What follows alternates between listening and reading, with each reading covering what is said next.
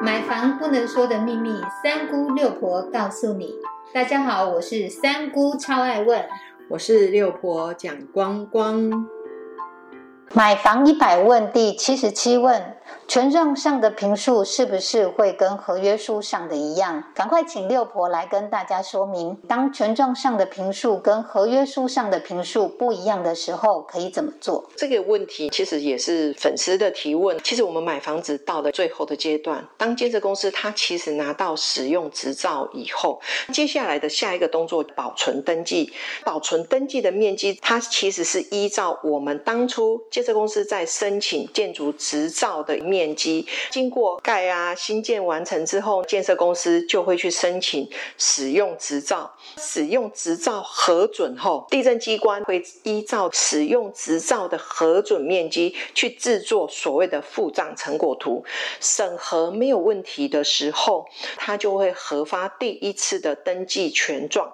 这个时候还是必须要公告这件面积啊有没有问题啦？那接下来还。要经过一个税籍登记。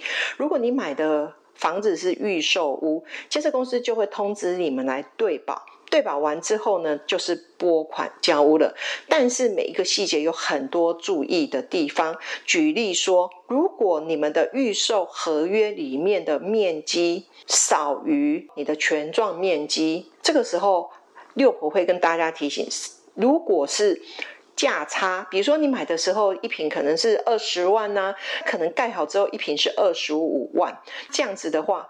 建设公司会很乐意你因为面积的部分退还给他，因为他可以卖得更高。所以只要是误差的面积大于百分之三的时候，六婆会建议大家就依你们的买卖价去乘以这个面积，请建设公司来补给你们。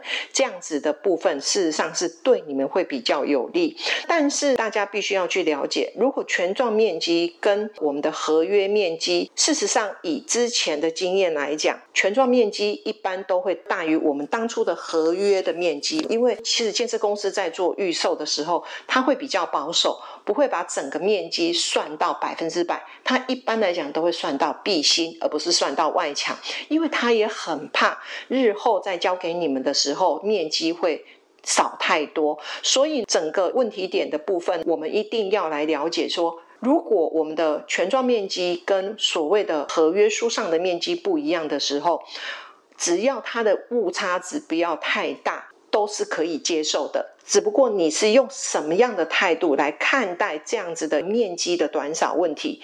如果还有问题有关于面积的部分，六婆欢迎大家提问。